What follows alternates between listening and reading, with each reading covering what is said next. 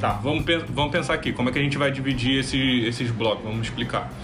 A gente vai falar sobre os filmes é, da fase 4 da Marvel. A gente, como a gente sabe, a fase 4 é, foi dividida em filmes e séries. Né? Mais séries do que filme, correto? Beleza. Então, tipo. Pensar assim, né? Acho que sim. Esse primeiro bloco a gente fa- vai falar sobre WandaVision, Falcão e Soldado Invernal, o que der pra falar, Loki. É, o Orif acho que é melhor não falar porque você ainda não assistiu. É, Gavião Arqueiro, né? É. Gavião Arqueiro você chegou a assistir, Cavaleiro da Lua você fala se você quiser, Miss Marvel.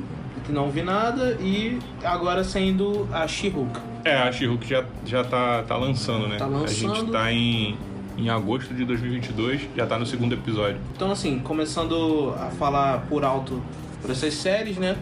Inicialmente é uma ideia que eu acho interessante, porque é, você pode trabalhar alguns personagens que provavelmente não iam ter filme, ninguém ia fazer um filme da, da Wanda ou do, sei lá, da Miss Marvel, apesar que a Miss Marvel é um personagem que andou crescendo. Essa versão dela pro mais recente, né, com a Kamala Khan, andou crescendo nos quadrinhos, ganhando popularidade. Ela tem um apelo que remete ali ao do Homem-Aranha.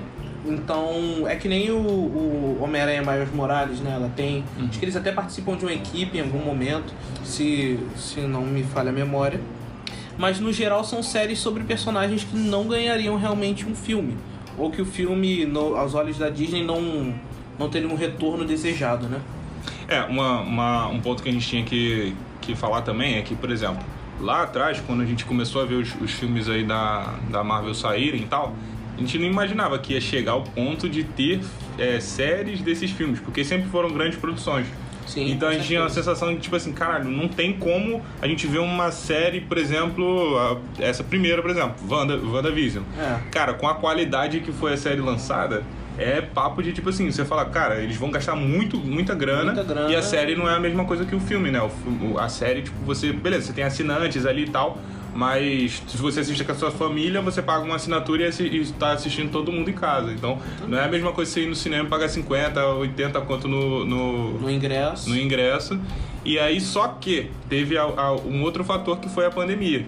Que os cinemas fecharam Sim. e tal. E aí, se eu não me engano, janeiro de 2021 ainda tava Tava, tava bem, fechado ainda. bem, bem crítico a situação. Sim, com certeza. Cara, assim, eu acho difícil, até pessoas que não assistiam, é, que, não, que não conversavam sobre filmes da Marvel, estavam assistindo essa série porque, tipo, caraca, só se falava nela. A divulgação também foi uma coisa incrível, tipo, eles gastaram uma grana Sim, forte. fizeram um bom investimento É, em marketing. porque não era só não era só o marketing do, da série em si, né? Era o novo a nova fase da Marvel e é, a, É. a divulgação da Disney Plus Com que estava chegando no foi, Brasil. Tava chegando no Brasil nessa época. E assim, um marketing ali violento em cima. Ainda mais que assim, o, o Disney Plus, ele, por mais que tenha um catálogo interessante de animações clássicas, é, ele não ia chegar aqui com um material novo, né? Que é o que geralmente o pessoal quer, quer quando assina um- um, Um streaming, né? um streaming, ele quer consumir um material novo, que é série estreando, que é filme. Se não me engano, no Disney Plus eles entraram com essas três séries é, em, em ordem né, de lançamento e com algumas adaptações de animações para live action que não tinham ido para o cinema, que foi o Adame e o Vagabundo, é a versão e teve um, um outro que agora eu não me recordo. Mas enfim, um investimento interessante, assim, um Eu acho que orçamento. foi o Rei Leão, não? Foi o Rei Leão? É, não, Não sei se o Rei Leão chegou aí no cinema. Não, acho que o Rei Leão foi pro cinema sim. Foi pro cinema. É, não, não, não me recordo. Mas, é, poxa, um investimento ali. Eu não vou falar que foi um investimento de grana de um blockbuster, mas assim, um investimento com certeza superior ao que uma série de TV normalmente tem. Sim. Se a gente for pensar numa média. E também os caras têm a oportunidade de pirar e experimentar coisa nova, narrativa nova. Coisa que para um conglomerado enorme como a Disney não seria viável para cinema. Que é o caso do WandaVision. Que é uma série que tem toda uma brincadeira com televisão, com as fases que a televisão, que a televisão passou dentro do, do imaginário americano. Então você tem ali, é, começando na década de 50, passando pelas séries dos anos 60, como A Feiticeira, Ginny é Gênio, para as séries dos anos 70, 80, até a- a- uma certa referência a séries dos anos 90 ali da Nickelodeon, que, que é, tinham es- estourado, é, né? aquele, aquele humor bem, bem, bem característico, sitcom, né? É. É, exatamente. E assim, ó, uma proposta interessante, é uma série bacana, é bem pensada, apesar do, de ter algumas arestas aqui e ali que eu acho que deveria ter sido um pouco melhor trabalhada, mas É, eu- realmente é uma série interessante. O que eu acho é que ela começa de forma maravilhosa, porque a série precisa começar de forma maravilhosa, né? Tipo, o piloto É. da série precisa ser o, o carro-chefe. Se, se você assistiu o primeiro episódio e você não ficar animado pra assistir o próximo, pô, não tem como. Além disso, foi o que a gente tava falando antes. Esse, esse, essa série, eu, se eu não me engano, ela tem 30 minutos de episódio. Que é excelente. Que é ótimo, porque, cara, tu. Assim, é, é bom porque você porque passa rápido, você não sente que tá passando. Parece que você tá vendo um episódio de anime, porque é muito rápido. Só que as coisas acontecem, elas não, não são é arrastadas. que arrasta. E também uma coisa interessante é o formato da, do lançamento. Porque foi na época em que os streamings estavam ainda se decidindo se eles ficavam no formato antigo, que é episódio semanal, ou o formato da Netflix, que é temporada. É maratona, no caso. Lança todos os episódios pra Lança você assistir tudo. É. eles já entraram com o lançamento de dois episódios. Então o WandaVision você já entrava com o primeiro e o segundo episódios seguidos. Ah, foi a mesma coisa com Falcão e Soldado Invernal e com Loki. Aí mais à frente, Miss Marvel e She-Hulk não, eles já focaram num lançamento semanal, Cavaleiro da Lua, se não me engano também, mas já tinha se estabelecido um, um- um clima de qualidade na série, nas séries da Disney, né? para eles poderem investir nesse lançamento semanal, que eu particularmente prefiro porque eu acho que dá tempo de você pensar sobre o que está rolando. Apesar que boa parte dessas séries não tem uma trama tão assim. É, na verdade, ele. Assim, é bom porque ele te dá uma semana de conteúdo. É. Então, tipo, pra quem cria conteúdo, pra quem gosta de conversar sobre, pra... você fica esperando o próximo episódio e tu fica uma semana. Quando você assiste um filme, tipo, você conversa uma vez sobre aquele filme. A- Ou até a pessoa assistir aquele filme Ou se acabou. o filme for muito bom Muito, e, é. te, e te- e provoca uma reflexão muito grande, perguntas muito grandes na sua cabeça, e você consegue. é, Destrinchar ele, né? Exatamente, você prolonga essa conversa aí por semanas, mas é são poucos os filmes que tem esse tipo de, de engajamento. Ainda mais assim num segmento que a gente tá falando de pipoca, né? De filme é, é blockbuster, de filme mais popular. Geralmente filme cult que tem essa tendência a fazer uma coisa ali mais, mais prolongada tal, que não é o caso do, do conteúdo da Marvel, né? E aí, imagina, você tem, sei lá, são quantos episódios que WandaVision teve? Se não me engano foram seis, seis ou oito. Se Seis episódios, um por semana, você fica É. durante várias semanas aí, tipo, É, com ele em alta. pelo menos cinco semanas com, rolando conversas sobre os episódios, porque os dois primeiros são lançados na primeira semana, né? Então, cara, é um. Até pra própria, pro próprio streaming é muito bom. Porque você mantém o boca a boca do, do, do produto, né? Sim. É, na verdade, assim, WandaVision foi o carro, foi o, foi o piloto do que ta- estaria pra vir futuramente. Que vieram as outras séries, assim, tiver, nem todas as séries foram tão boas quanto ela e, tipo, outras foram até um pouco melhor. É, mas assim, eu gostei muito do início da série, como você falou, tipo, teve essa, toda essa brincadeira que fez e tal, e construiu alguma coisa, alguma trama por fora, né? Que no final acabou concluindo ali e tal, deixando ela num, num, é, numa situação onde a gente sabe que, que no futuro ia ter alguma coisa pra ser resolvida ali em algum filme, e no final a gente descobre que é o filme do Doutor Estranho, o segundo filme do Doutor Estranho, né? Exatamente. Que, ao meu ver, ele lidou de uma forma meio esquisita com a situação da série. Mas a série, eu acho que ela se coloca numa posição também é, delicada. Se a gente for pensar ali nos últimos episódios. Porque você tem toda uma construção de um mistério. é, e para ser resolvido com, com como um filme de super-herói se resolve, que é Sim. poder e, e trocação de soco. Só que é para uma série que lida com consequências, porque é uma consequência de luto, é para quem já assistiu o filme dos Vingadores, os dois últimos, todo mundo sabe que o Visão morreu, teve que se sacrificar, então você tem esse essa projeção do luto da personagem da da Wanda, né? Só que para uma série que lida com consequências de atos, luto e tudo mais, ela termina sem consequência. E essa consequência tinha que respingar para uma segunda temporada ou no filme do, do, do Doutor Estranho, que acaba pegando essa situação e levando ela Ao extremo. ao extremo ali. Ah. Depois a gente entra em maiores detalhes sobre isso.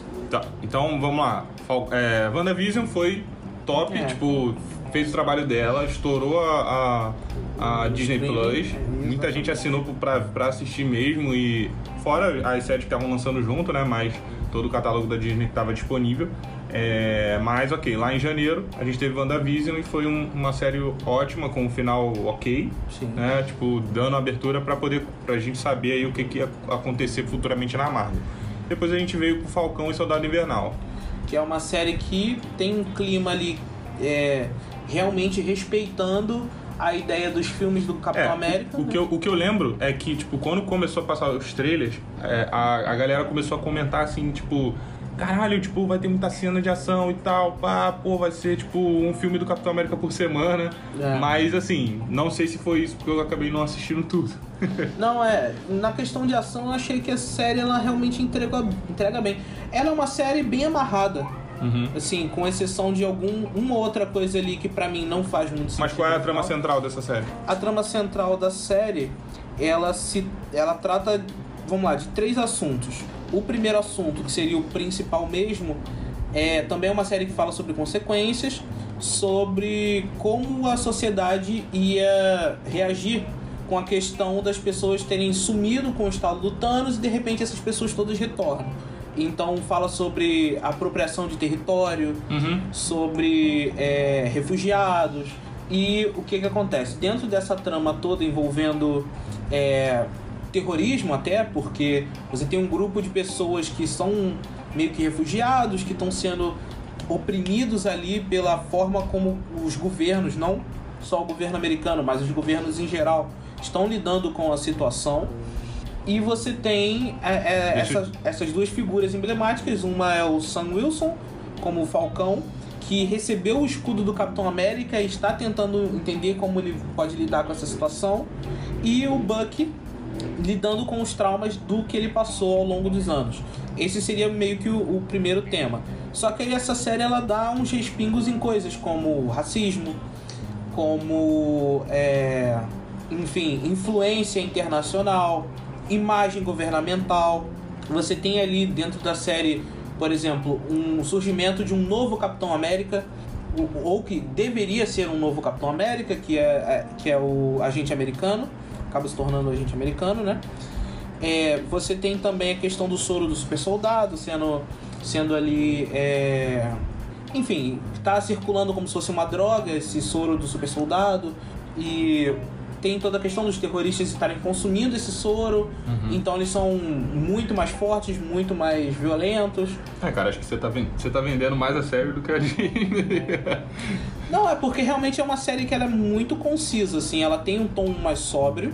Só que assim, da mesma forma que WandaVision tem seus, seus probleminhas ali no final, o Falcão e o Soldado Invernal tem os seus problemas assim um pouco mais aparentes. Sim. Você tem, por exemplo, todo um arco do Soldado Invernal que começa a ser desenvolvido no início da série, ele morre no meio e depois você volta no final pra fazer um- um- uma jogadinha assim, ah, isso aqui se resolveu. Então você é um personagem que ele começa tendo um desenvolvimento, esse desenvolvimento morre e no final você tem uma conclusão, só que você não tem a barriga do- da situação. Uhum. Isso é um Uma problema. coisa, uma coisa que, tipo, pra uma série deveria ter desenvolvido, né? Exatamente. Por ter mais tempo. por ter mais tempo para fazer isso.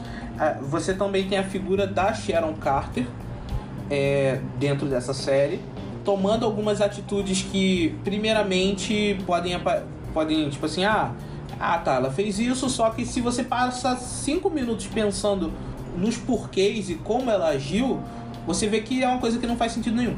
E tá ali. É pra, seria para ter uma repercussão futura? Com certeza, para ter uma ligação com um filme que vai vir na fase 5 do Capitão América, já englobando o Sam Wilson como Capitão América. É, mas realmente, se você olhar de forma fria, é uma decisão que não faz sentido nenhum. A forma como ela se comporta também não faz sentido nenhum, não tem justificativa. E é, é uma personagem que se demonstra como uma boa estrategista. Só que a estratégia dela não faz sentido. Uhum. E, e a série não tenta esconder que a estratégia dela não faz sentido. Mas funciona. O que é uma. fica essa. Esse Contradição. Essa contradição. E é mais aparente do que o WandaVision, por exemplo. Então, assim, é uma série interessante, é uma série mais sóbria, é, tem boas cenas de ação. Então, assim, com certeza vale a pena, vale a pena conferir se você gosta de uma coisa com um tom mais ali de espionagem, que lembre realmente os filmes do Capitão América. E no final dessa, desse primeiro é, semestre de, de, de séries, em junho, a gente teve a série do Loki, que na minha opinião é a melhor série é, de todo o segmento de séries da Disney Plus. É, um, primeiro que eu. É, assim, em questão de marketing, eu acho que foi uma divulgação fodida também. Eu acho que, tanto quanto o WandaVision, acho que foi um- uma série que todo mundo tava esperando ah, pra assistir. A gente sabe que, tipo, tem pessoas que ah, só, só, só gostam de assistir, sei lá, os filmes que. os mais estourados mesmo, Vingadores. Então, tipo, o Loki é um, é um cara que tava sempre nesses filmes. É, e no último filme a gente teve a morte dele, né? É, pouquíssimo aí tempo de tela. Que foi bem. Foi uma coisa bem pesada, muita gente não gostou, porque falou, cara, era um personagem que, ti- que tinha que ter uma redenção, a gente esperava a redenção do Thor. Alguns fãs não, acham que ele deveria estar. que ele fez o que deveria fazer, a ideia é essa mesmo, ele, ele- o conceito É, do, do, do Loki. Quando a gente viu que ia ter um- um- uma série sobre ele, aí ficou todo mundo se perguntando, caralho, ele morreu, não morreu, o que aconteceu? É, o que que houve, né? Beleza? Só que a gente tá. a- Vocês têm que entender que agora a gente tá brincando com o multiverso, então tudo é O possível. cara pode fazer qualquer coisa, exatamente. Eles podem fazer exa- o que eles quiserem. É, a série do Loki trabalha mais ou menos essa ideia. Primeiro que é uma série tão linda quanto WandaVision. Em questão É. visual, ela é Sim. maravilhosa. Ela apresenta pra gente um- uma parada totalmente nova, que é a parada da TVA. é, Sim, o multiverso em si, né? Ela explica um pouco como vai funcionar esse É, como é que multiverso. funciona essas como- linhas de, de, de, de tempo, de realidade. Ela tal. joga, tipo, tu, tu- por exemplo, tem, tem brincadeiras com as, pedras, as joias do infinito. Tipo, os- Ah, o cara tem é na gaveta. É, o cara usa peso de papel, assim. Ou seja, você tá dizendo assim, tipo, cara, isso aqui é é como se fosse, sei lá, o bastidor da parada, tá ligado? Sim. É uma, a fantástico. série do Loki é incrível por causa disso. Porém, ela vai dando uma escalonada fodida até chegar num- numa parada que fala: pera aí, isso aqui é uma ameaça nova. É, isso aqui é parada. muito sério. É. Não é. A brincadeira ficou pra trás, isso aqui tá Sim. muito, muito sério. Isso aqui vai ter muita repercussão. No... Eu, eu acho que teve muito cuidado pra explicar cada ponta. Sim, com certeza. Tipo, o que que aconteceria se ele fizesse isso, e aí ele faz e acontece. E Exato, tipo, os outros Lokis, até a, a, a, a Loki que aparece depois, né? Sim, a, a Sylvie, né? Isso, a Silvia. É, E aí, tipo, até isso chegar na... no final que a gente é apresentado ao Kang, né? Exatamente. Uma coisa que eu achei bacana, eles não teoricamente usarem o nome Kang, mas como o Kang ele é o, o cara do multiverso, sempre, nos quadrinhos ele sempre foi, então ele tem vários nomes, ele já foi Ramatut, já foi Kang, já foi. é, esqueci agora, tem um outro nome também, Imortus, se não me engano. Ele já foi. Já teve vários nomes. Então, assim, criar uma persona com um nome ali, mas com todos os maneirismos do Kang, eu achei maravilhoso Foi muito maneiro. muito bem feito, um ótimo ator escalado, que é o Jonathan Majors, que é um cara que, que estourou ali fazendo Lovecraft Country, que é uma ótima série, diga-se de passagem, muito interessante. E assim, um, um cara um ótimo, um excelente ator, assim. E ele tá solto na, na cena. Ele só tem acho que um, um episódio que ele aparece, mas assim, ele domina a situação e deixa a gente animado pra ver o que, que vai rolar daqui em Sim, diante. ah, ainda mais depois da conclusão. Você fica, caralho. Nossa, é, realmente, é, fica maluco. Você quer ver o resto, é, termina com um gancho absurdo. Sim. Um cliffhanger fudido pra. Sim, não, maravilhoso. O cliffhanger é maravilhoso. Fotografia incrível, o texto é muito bom, muito cuidadoso. A série ela vai te prendendo semanalmente com questões ali pra jogar em cima. Uma série ótima. E tem o nosso querido amigo Owen Wilson, Maravilhoso. Oi, Wilson ali. pagador de pensão. Isso aí. No Brasil ele tava preso, hein? Ah, com certeza. com certeza, a única coisa que dá cadeia por aqui, né? Não, maravilhoso, tá incrível. Vamos, a gente vai fechar esse bloco agora e vai começar um outro com filmes. É, é, seria, mas seria interessante a gente Na falar verdade- alguma coisa sobre Gavião o Arqueiro. Arqueiro, Cavaleiro da Lua, Miss Então pode ser, a gente mete todo mundo nesse bloco e vamos lá. É, já zera logo as séries. Tá, vamos lá. Vamos lá. Depois, depois de, de Loki a gente teve o Orif. Eu não lembro se ele. Se ele... Ah, ele, ele chegou em agosto, então foi bem Isso. depois do, do final de, Do- de Loki. Exatamente, o Arif ele pra fazer umas brincadeiras, animação, tal, coisas com É, na verdade, é, é- é aquela brincadeira que sempre foi feita nos quadrinhos, né? Tipo. É, sim. É, e, e se acontecesse isso aqui, como seria que. Como É. o, que, o que seria. O que mudaria. o- sei lá, uma É, borboleta bate asa aqui, o que, que vai mudar lá na que frente? vai mudar lá na frente. Etc. Tem, um, tem alguns Arifs que eu acho maravilhosos, tipo é, o que, que aconteceria se o Homem-Aranha tivesse sido contratado pelo Quarteto Fantástico. É uma das mais clássicas pra mim das revistas. É muito divertida essa. Tem. É, e se a, a Fênix não tivesse morrido no final da saga da Fênix dos X-Men? Eu acho que eles trouxeram uma ideia bacana, que é criar episódios com inspirados nos fatos dos filmes. Mas seria legal eles começarem a trazer algumas coisas dessas histórias dos quadrinhos também. É, assim, o, o lance é. Eu acho que eles ficaram com medo de fazer coisas soltas e não ter conclusão nenhuma. E aí eles foram. é, óbvio que os episódios eles são isolados, eles têm histórias isoladas, Sim, sim. mas lá pro finalzinho, lá pro, pro penúltimo episódio, você já, já, entende que vai acontecer alguma coisa no final. Sim, e vai aí, ter um finale ali que vai amarrar as coisas. é, e aí você tem um vilão sendo criado, um- uma possível ameaça, e aí junta todo mundo, faz o apanhado de todo mundo pra poder lutar contra esse vilão. Acaba sendo, sendo isso, entendeu?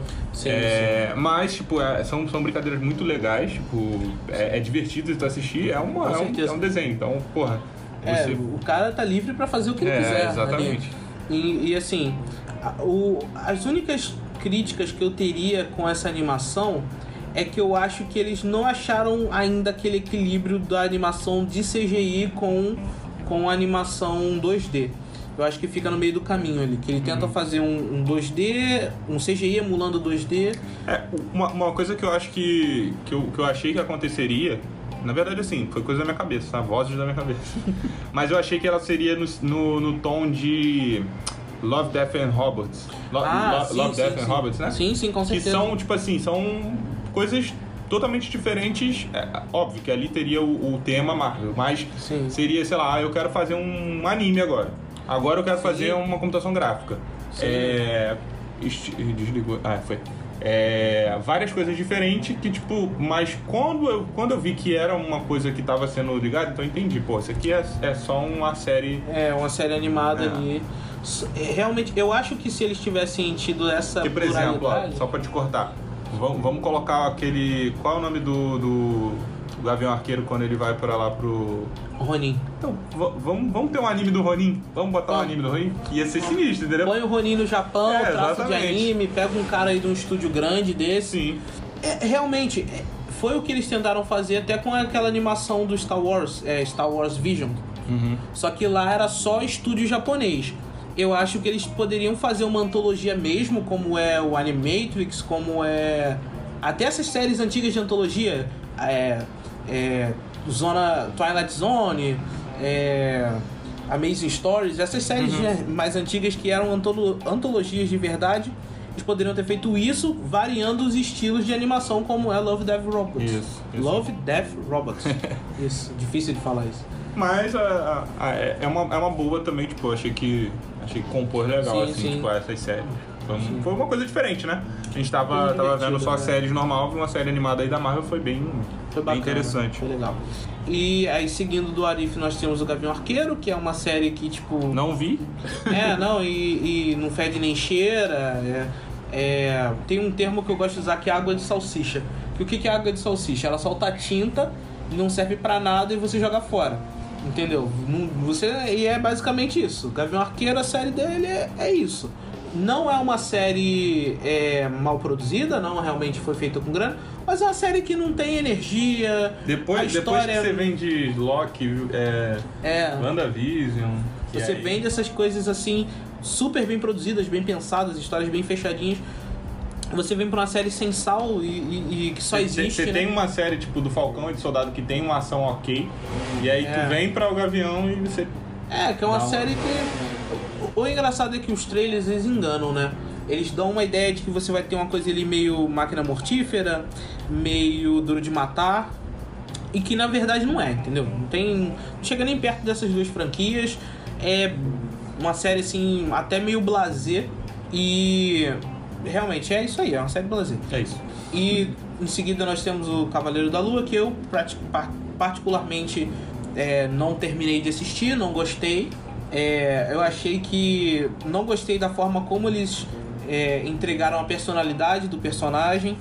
É, teve uma coisa que isso me deixou muito assim. Ah, uma, uma coisa que eu queria que você falasse um pouco era sobre esse personagem. Porque, por exemplo, a Cavaleiro da Lua é um personagem que apareceu. É, É, um, cara é um. Como foi os- Guardiões das, Ga- das Galáxias um tempo, um tempo atrás. Sim, é, não tinha tava lá. material nenhum e bum, caraca, É, Cavaleiro toma da aí, toma isso aí na tua cara. O lance do Cavaleiro da Lua, o que que ele é? Ele é um, um mercenário chamado Mark Spector, né? Ele é era um mercenário. É, Diga-se passagem, um mercenário judeu, o que é uma coisa muito importante na série. Na, na, na série em quadrinhos e que na série de TV meio que eles jogaram pra debaixo do tapete.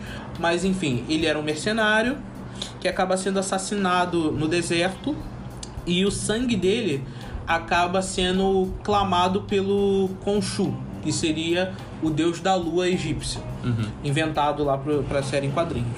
E o Cavaleiro da Lua vira a- o caçador do Khonshu, a vingança do Khonshu, a, a- quase a marionete desse deus.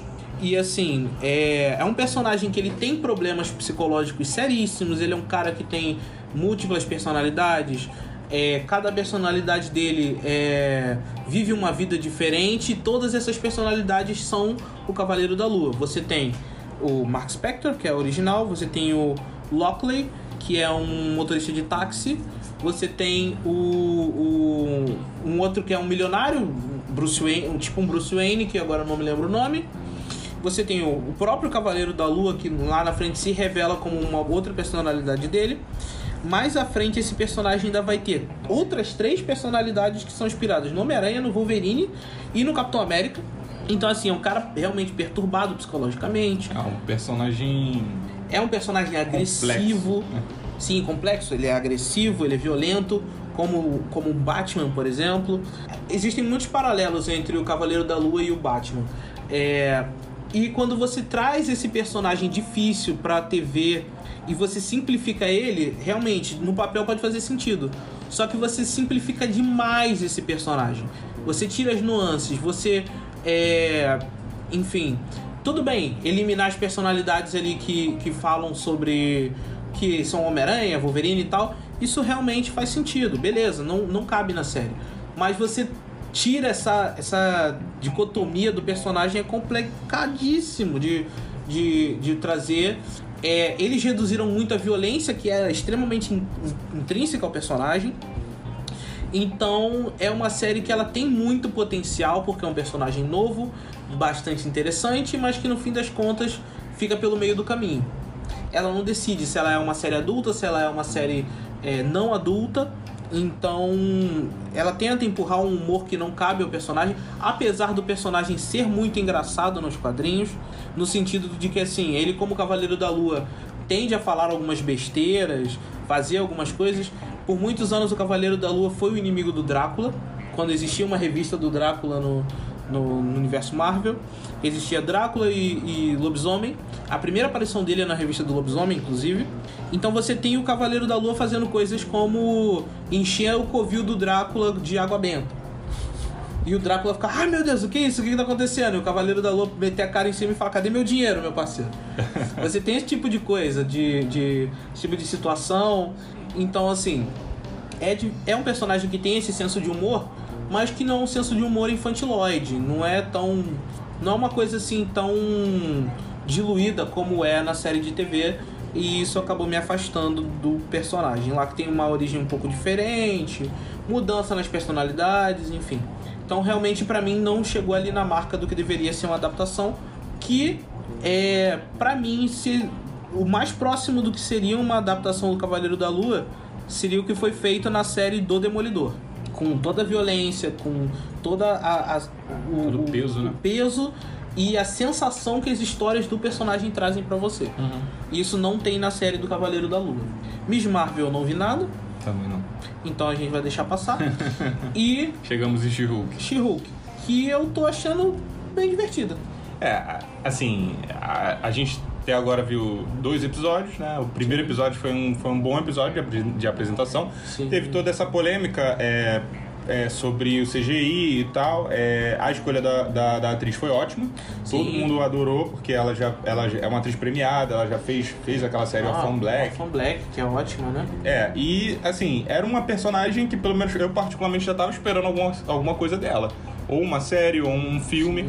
É, e aí eu fiquei preocupado que eu falei, cara, uma série talvez não tenha a qualidade é, que, E um filme que teria. um filme teria. E isso, assim, a gente sabe que, a, que o orçamento para uma série é muito, muito mais baixo por causa do- da, da questão de muito mais tempo de, de, de produção e tal. É, e a gente sabe que é, você tinha explicado uma- em algum momento, você explicou para mim sobre, sobre isso, que tá tendo toda essa questão da, do, da Disney com os, os, os caras que fazem o CGI e tal. Sim, sim, eles estão tendo um problema sério com isso, que é uma empresa que exige muito de computação gráfica e de efeito visual, só que é uma empresa que ela tem uma demanda muito grande. Você pega, sei lá, é, uma Warner da vida, uma DC da vida, vamos lá, o estúdio da Warner, o conglomerado. A Warner vai e lança cinco filmes. Esses cinco filmes sei lá, dois são blockbuster com muito, com muito CGI e desses dois um é de super-herói. Então você tem dois filmes para as empresas trabalharem. Uhum. É, aí você vai pra Fox, a mesma coisa, dois, três filmes que precisam de muito CGI. A Marvel lança isso por ano, sozinha. Uhum. Quatro filmes, mais séries de TV. Então, assim, a- às vezes a demanda da Marvel pra, pra computação gráfica é a mesma de todos os outros estúdios juntos Sim.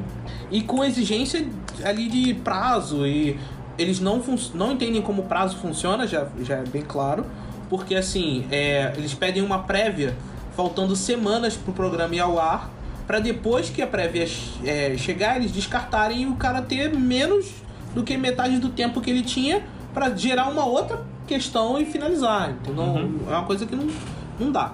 É, e aí, apesar de tudo isso, é, assim, pelo menos pra gente não tem sido um problema a, a questão do CGI Sim, no, sim. Na, na série. Até porque a série ela só precisa de CGI mais é, em maior tempo por causa da personagem, né? Porque ela quando ela vira She-Hulk, ela tá não, não, não vai, não vai pintar a ela de Hulk igual Ah. faziam com, Com o Luferrino, com o Ferrino, né? Assim, eu, eu acho que seria uma coisa interessante. É. né? Poderia ser até Ai, uma meu crítica à parada. Ah, vocês querem uma série do She-Hulk, vamos botar aí, sei uma lá. mulher pintada de verde com piaçava preta na cabeça.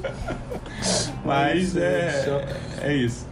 Não é, e realmente é o teve aquela questão deles terem amenizado a origem dela. É, acho que essa é a maior questão. Sim. Essa é a maior questão. Por quê? É, como a gente estava falando, a origem dela nos quadrinhos tem tudo a ver com, com quem ela é. Porque ela é uma advogada, ela lidar com problemas é, sérios, com bandido, com, com um monte de coisa. Lá no quadrinho, é óbvio que a gente está falando já da, da, da personagem já é, mais pra frente, né? Antes, quando, quando ela, quando, quando ela começou, ela era só um, um clone do Hulk ali, mulher, né? É, exatamente. É, quando ela ganhou um- uma, uma história e uma profissão e quem ela era, uma personalidade em si, Sim. é, teve toda essa, essa, essa origem dela que foi ligada à máfia ali, né? O cara tent- os caras tentaram matar ela e tal, e ela precisou de uma transfusão.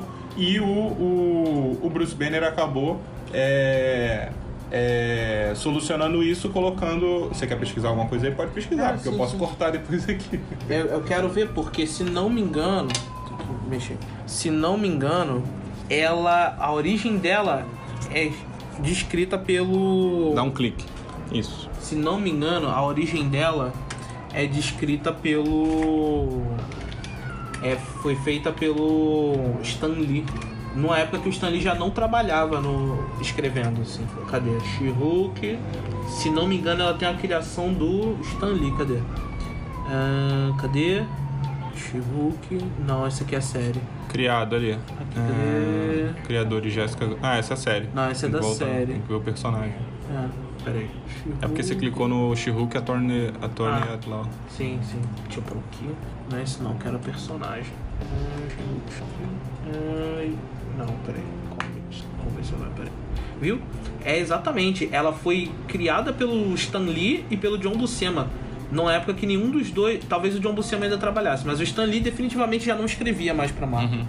Ele já era editor nessa época, não escrevia mais nada. É isso aqui, ó, ó. Tá vendo? A origem dela em 1980, quando foi escrita a história de origem. Sim. Em 1980 o Stanley já não trabalhava. O John Buscema acho que fazia um outro trabalho. John Buscema é um desenhista classicaço, assim, absurdo.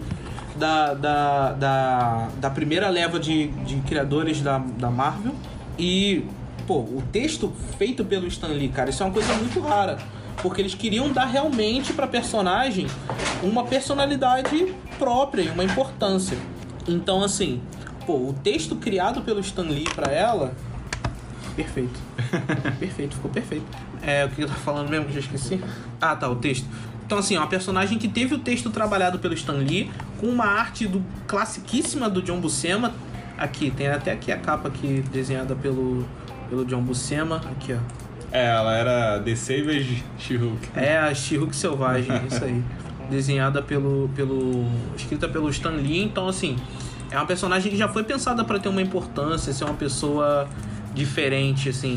É, e, e, assim, só pra deixar claro a, a- a- essa questão da origem, é que era uma coisa mais pesada, né? O, o Hulk, o, o Bruce Banner precisava, é, ele sabia qual seria a consequência da, dele fazer a transfusão de sangue. só que ele precisava salvar a prima dele que tava morrendo É. ali, né? Então você tem um- um- um- uma escolha moral ali muito interessante que a série meio Já que... na série foi uma coisa, foi a única, foi a, a pior coisa da série até agora pra mim foi isso. Sim, sim, É, de fato. Foi uma questão de uma gota cair no machucado onde ela tava. Foi uma coisa totalmente ocasional. É, blazer, ocasional. Mas é, quando a gente sai dessa, dessa situação aí da, da origem dela e a gente cai para as histórias em si, ela tem o clima das, Sim. das revistas da Mulher Hulk. Ali, principalmente, as que foram escritas pelo John Byrne, ali para 1985, se não me engano. Se não me engano, foi em 85, por aí, 85, 84. Foi antes dele trabalhar ela com o Quarteto Fantástico. Pera aí.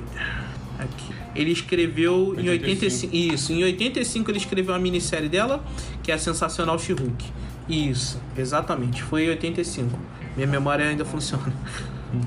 E assim, todo o humor dela de quebrar a quarta parede, de conversar com, com o leitor, tá tudo ali na série de TV. É, eles deram uma maneirada ali no tom sexual, porque é uma personagem que sempre teve um, um apelo sexual grande.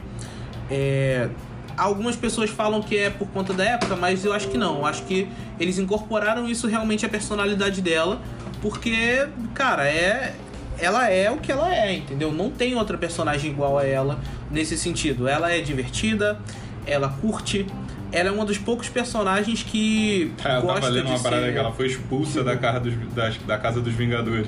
É, sim, ela foi expulsa.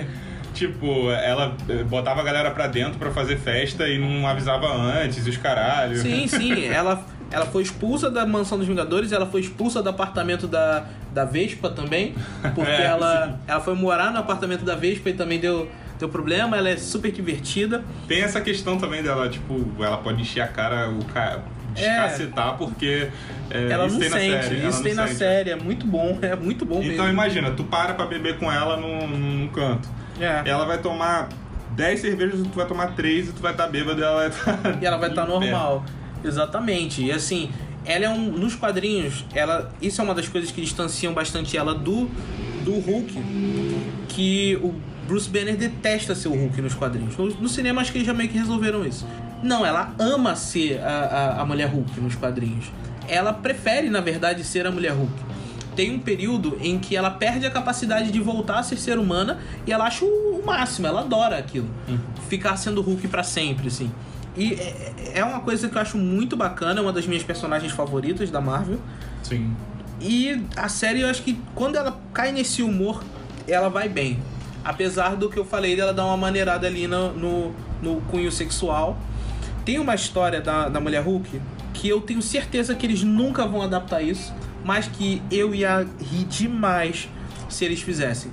Que é uma história do Quarteto Fantástico, em que foi na época que a Mulher Hulk tá substituindo coisa, que ela tá tomando sol de topless no, no teto do, do, do prédio do Quarteto Fantástico. Uhum.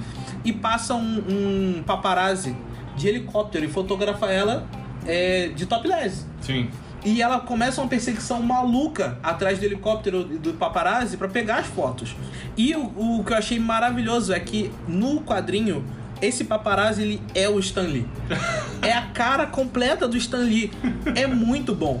Então, é uma história muito. Porque o Stan Lee sempre foi um safado. Ele roubou mesmo personagem de outras editoras. Sim.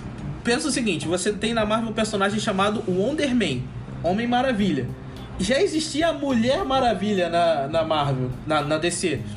Aí ele foi e perguntou: Bom, existe uma Mulher Maravilha, mas não existe um Homem Maravilha. Aí ele vai e pega o, o Wonder Man e faz o Wonder Man na Marvel. Pra poder a DC não ter a oportunidade de fazer um Wonder Man. Sim. Porque na época tinha Batman, Batgirl. Você tinha Superman e Supergirl. Aí você tinha Wonder Woman. Aí ele falou, Wonder Man vocês não vão ter. Vem pra cá. Então, assim, maravilhoso eles terem colocado a cara do Stan Lee nessa revista. E assim, uma história hilária, impagável, impagável mesmo. Muito boa, não vou falar a resolução. Tem aí encadernado do Quarteto Fantástico vendendo. Vai atrás porque é fácil de encontrar, apesar de ser caro. Quem, quem tiver uma grana aí violenta sobrando, pode ir comprar. Uma outra coisa que é muito bacana de comentar também, já fica a minha indicação aqui, é que se você quer realmente conhecer a Mulher Hulk, é, recentemente, foi tem alguns meses atrás, entrou o encadernado da Mulher Hulk no para vender pela Panini. É um ônibus que compila toda a, a, a fase escrita pelo John Byrne, que é uma das melhores. É hilário. Aqui, deixa eu ver. Ele é um pouquinho caro, realmente você tem que ter uma graninha meio, meio violenta para poder pegar. Uhum. Mas assim, quem tiver um dinheiro sobrando, vai atrás, vale a pena, é divertidíssimo. São todas as histórias escritas pelo John Byrne estão lá, então é um encadernado gigante e assim, divertidíssimo, divertidíssimo. Pode ir atrás que não tem erro. E é uma ótima personagem e a série tá indo muito bem. É. Vamos. A gente continua. Continua aí assistindo pra ver, né? É, vamos esperar que a série não caia no, no mesmo limbo ali e vire uma coisa genérica. Cara, es- espero que tipo seja faça mais sentido ter esse, essa série do que um filme curto, né? É, Porque Realmente. É tipo. E eu espero que eles pelo menos coloquem uma. uma... O que que eu falei? que eles coloquem uma. a gente teve também uma a, a, a piada. a- é, não, não- não vamos falar sobre, né? É, não, é, deixa o pessoal assistir porque é uma piada muito boa. Se você pega ali referência, vai ser maravilhoso. Essa piada assim do segundo episódio. Mas tem a ver Ótimo. com Com o Hulk, né? com o Hulk e com o Abominável de lá de. Lá atrás do filme 2009, 2008, por aí, do Hulk. Mas assim, ótimo. Mas é isso, séries da Marvel estão aí, a gente tá. Sim. Assista, tire sua própria conclusão. É, se divirta com o que foi interessante e tenta relevar o que não vale, o que não vale a pena. Também não perca seu tempo. Se você tá vendo que a coisa não vai para um lado que, que seja interessante, não tenha medo de dropar a série, porque é o que a gente Sim. faz aqui. É isso. Isso aí. Chega de, chega de assistir série tipo. É. Chega de Cavaleiro da Lua, chega. Cavaleiro da Lua, não. Como é o nome daquele? Do Punho de Ferro, pô. É, chega de punho de ferro, pelo amor de foi o meu último Ai, artigo. meu- Não, é, é, chega de punho de ferro. Tem toda essa. E aí, vamos parar agora, a gente grava Uhum. sobre os filmes depois. Aí já deu. Pô.